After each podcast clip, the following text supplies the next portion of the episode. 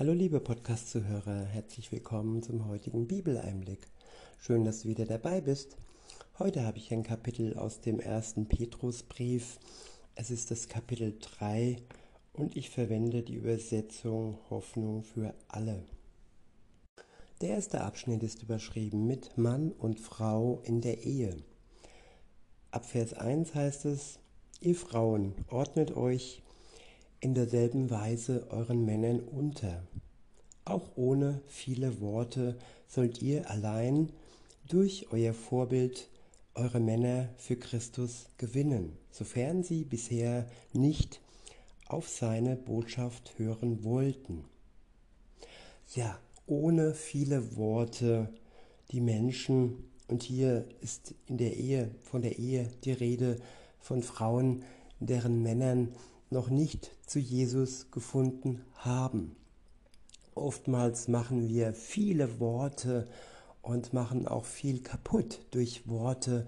Wir kommen schnell vom Diskutieren ins Streiten und Streit spaltet oftmals.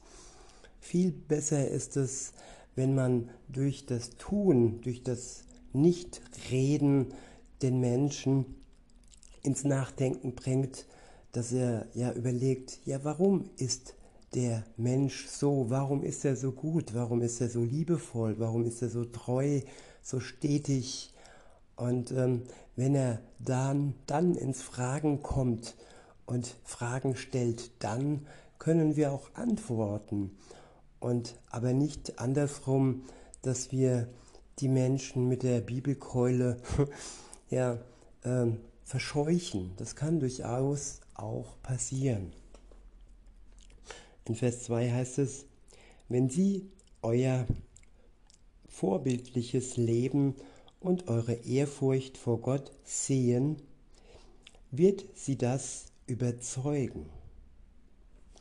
Ja, unsere Ehrfurcht vor Gott, dass Gott für uns alles bedeutet und dass wir uns von seinen Geboten leiten lassen und so dann auch vorbildlich leben. Und das anzusehen, das überzeugt schon viele. Vielleicht nicht jeden, aber vielleicht doch dann auch euren Ehemann. Schön wär's. Ich hoffe und bete, dass viele zum Glauben kommen, weniger durch Worte, sondern in erster Linie durch unser Vorbild. In Vers 3 heißt es, nicht der äußerliche Schmuck wie kunstvolle Frisuren, goldene Ketten oder aufwendige Kleidung soll euch Frauen auszeichnen. Eure Schönheit soll von innen kommen. Ein freundliches und ausgeglichenes Wesen ist euer unvergänglicher Schmuck. Ja, ein freundliches und ausgeglichenes Wesen, das kann man sich nicht kaufen. Schmuck und Schönheit vielleicht schon, Schönheit vielleicht nur bis zu einem gewissen Alter, aber heute ist ja so viel möglich. Aber ist das wirklich das, was man mit zwei N sich denn wünscht? Also mir ist es viel wichtiger, wenn eine Frau freundlich und ausgeglichen daherkommt, wie dass sie aufgebrezelt ist. Insofern, ja, freue ich mich an der Freundlichkeit mehr als an guter Kleidung. Was jetzt nicht heißt, ja, dass man äh, ungepflegt daherkommen darf, nein, aber halt nicht übermäßig aufgebrezelt, wie gesagt. Weiter heißt es, das ist es, was Gott als wirklich kostbar ansieht.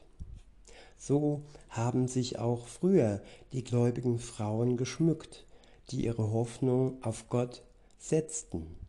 Sie ordneten sich ihren Männern unter. Ja, und ich kann es immer wieder und wieder wiederholen, dieses Unterordnen ist kein, keine Versklavung, es ist Hingabe und Hingabe ist etwas Positives. Auch der Mann ist aufgefordert, sich seiner Frau hinzugeben, ihr treu zu sein, sie zu lieben. Und insofern ist es ein gegenseitiges Geben und ein gegenseitiges Lieben. Und wenn die Frau sich unterordnet, dann entsteht eben kein Streit, kein Krieg in einer Beziehung, in einer Ehe. Und das ist wichtig, weil das ist zeitraubend und nervenraubend und das raubt uns alles, was wir haben, wenn wir zu lange in Streit verfallen. In Vers 6 heißt es, Sarah ist ein Beispiel dafür. Sie vertraut, sie vertraute sich Abrahams Führung an und nannte ihn ihren Herrn. Ja, auch sie war mal ausfällig, hat schnippig gesagt, ja, wie, ich soll jetzt noch äh, ein Kind bekommen in meinem Alter von einem so alten Mann, so sinngemäß ausgedrückt. Aber zum, zu, zu, zu, zu 90 oder 98 Prozent hat sie sich ihrem Herrn untergeordnet. Weiter heißt es, ihr könnt euch als ihre Töchter erweisen, wenn ihr wie Sarah das Gute tut und euch dabei durch keine Drohung einschüchtern lasst. Ja, drohen sollte niemand einem anderen. Und Drohung, ja, sollte dem Mann dann auch irgendwie, ja, nicht zu schnell über die Lippen kommen. Es geht immer um die Liebe in einer Ehe. In Vers 7 heißt es, und für euch Männer gilt, nehmt Rücksicht auf eure Frauen, so wie sie es als die Schwächeren brauchen. Achtet und ehrt sie. Ja, dieses Wort ist verpönt heutzutage. Das Wort, dass die Frau schwächer ist. Aber es ist kein negatives Wort. Es ist einfach ja, ein Hinweis darauf, dass sie nun mal ähm, ja nicht dafür geschaffen wurde, ähm, ja, die Starke zu sein. Und der Mann ist da und jede Frau, die ehrlich ist, die lehnt sich gerne an die Schulter eines Mannes an. Und wer dies nicht zugibt, der, ja, der verschweigt etwas und ja, der verpasst vielleicht, nicht nur vielleicht, sondern auf jeden Fall sehr viel. Und viele Frauen zerbrechen an dieser Last, dass sie ihren sogenannten Mann stehen müssen und ähm, ja, es ist nicht ihre Rolle. Und ähm, wenn man eine falsche Rolle hat, die einem nicht steht, dann ist es oftmals aufreibend und kostet alles, was man hat. Weiter heißt es, beziehungsweise, ja, dieser letzte äh, Teil des Satzes achtet und ehrt sie. Die Männer sind aufgefordert, aufgefordert ihre Frauen zu achten und sie zu ehren, ihnen Wertschätzung entgegenzubringen und Liebe. Und das darf man mit zwei N auf keinen Fall vergessen, denn dann, ja, dann lebt er nicht nach dem Willen Gottes. Weiter heißt es, vergesst nicht, dass Gott in seiner Gnade allen das ewige Leben schenkt, Mann und Frau mein Einfu meine Einfügung. Weiter heißt es, Männern wie Frauen. Nichts soll zwischen euch stehen, das euch am gemeinsamen Gebet hindert.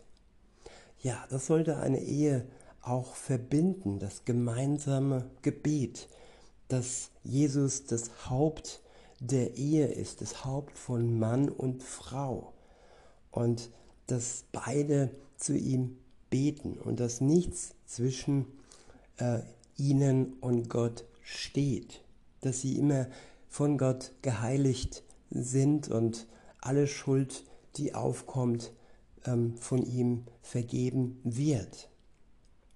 dass also keine Mauer aufgebaut wird und am Ende dann sie dann isoliert sind und nur sich um sich selber drehen und ähm, die Ausrichtung auf Gott verlieren. Der nächste Abschnitt ist überschrieben mit Vergeltet nicht Böses mit Bösem. Und noch etwas möchte ich euch sagen, und das gilt für alle. Haltet einmütig zusammen, nehmt Anteil am Leben des anderen und liebt einander als Geschwister. Geht barmherzig miteinander um und seid nicht überheblich. Vergeltet nicht Böses mit Bösem. Droht nicht mit Vergeltung, wenn man euch beleidigt. Im Gegenteil, bittet Gott um seinen Segen für den anderen. Ja, auch für den, der einem beleidigt, sollte man um den Segen bittet, äh, beten. Betet für eure Feinde. Wer uns beleidigt, macht sich zu unserem Feind. Aber das schließt uns nicht aus ähm, für das Gebet. Wir sollten gerade für die beten, die uns beleidigen. Weiter heißt es, denn ihr wisst ja, dass Gott auch euch dazu berufen hat, seinen Segen zu empfangen.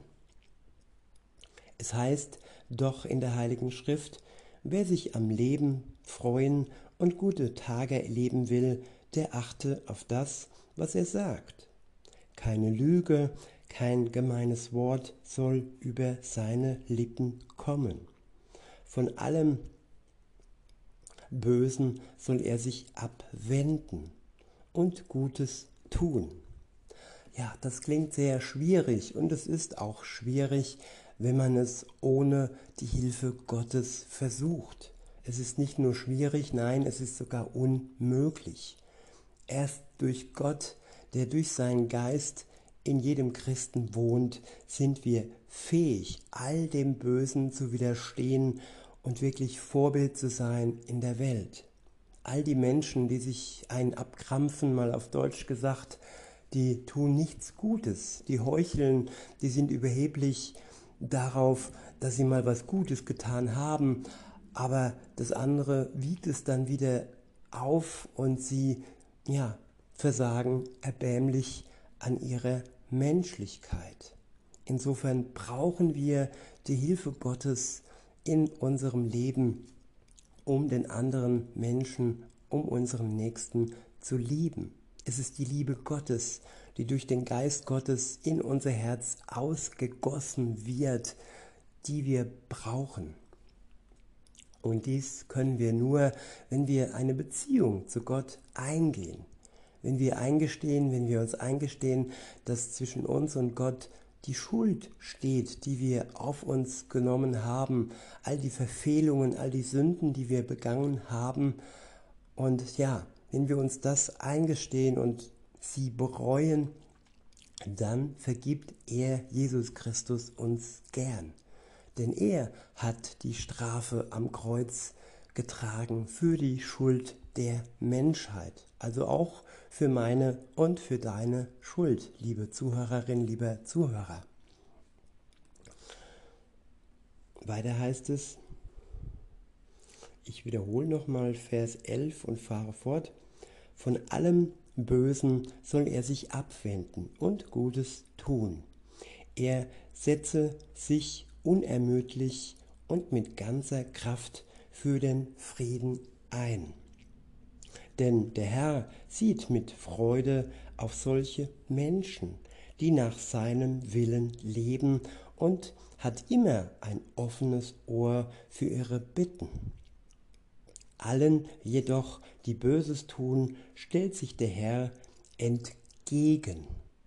Am Ende der Zeit stellt Jesus sich denen entgegen, die an den bösen, an ihren bösen Taten festhalten, die nicht bereit sind, loszulassen, sich ihrer Schuld einzugestehen und all das Böse, das im Moment noch wütet, wird am letzten Tag des Gerichts von Jesus Christus spätestens dann, oftmals auch schon vorher, ja, ähm, beendet werden. In Vers 13 heißt es, und wer sollte euch Böses tun, wenn ihr euch mit ganzer Kraft für das Gute einsetzt? Doch selbst wenn ihr leiden müsst, weil ihr nach Gottes Willen lebt, könnt ihr euch glücklich schätzen. Darum fürchtet euch nicht vor dem Leid, das euch die Menschen zufügen, und lasst euch von ihnen nicht einschüchtern. Ja, wir werden Tag für Tag äh, wird versucht, uns einzuschüchtern, uns in irgendwelche Schubladen zu stecken, irgendwelche Formen zu pressen oder sogar äh, versucht, dass wir uns irgendwelche Substanzen zuführen lassen, ja, die uns im Ende, am Ende nur schaden. Und nur mit Gott, mit seiner Hilfe können wir all dem Bösen widerstehen. Und nur durch ihn haben wir Schutz. In Vers 15 heißt es, allein Christus, den Herrn, sollt ihr ehren. Seid immer bereit, Rede und Antwort zu stehen, wenn euch andere nach der Hoffnung fragen, die euch erfüllt. Ja, wenn uns Menschen fragen, welche Hoffnung uns erfüllt, dann brauchen wir nicht zu schweigen. Dann legt uns der Geist Gottes die richtigen Worte in den Mund. In Vers 16 heißt es, begegnet ihnen freundlich und mit Respekt. Ihr sollt ein gutes Gewissen haben. Dann nämlich werden alle werden alle die Lügen über euch verbreitet, verbreitet haben, beschämt sein. Sie werden erkennen, dass sie Menschen verleumdet haben, die in der Verbundenheit mit Christus ein vorbildliches Leben führen. Es ist doch besser, wenn Gott es so will, für das Gute zu leiden, als für etwas Schlechtes.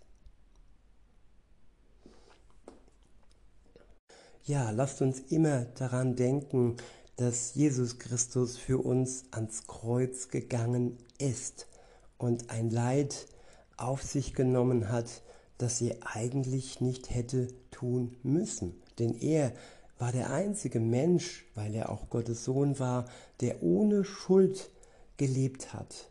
Und er hätte es in keinster Weise nötig gehabt, ein Opfer für sich zu tun, hat er ja auch nicht. Er tat es für uns, damit wir gerecht vor Gott, dem Vater, stehen können, damit die Mauer eingerissen wird, wenn wir diese ja, Tat für uns in Anspruch nehmen und die Vergebung aus der Gnade Gottes ähm, in, in Empfang nehmen. In diesem Sinne, liebe Zuhörer, wünsche ich euch noch einen schönen Tag und sage bis denne.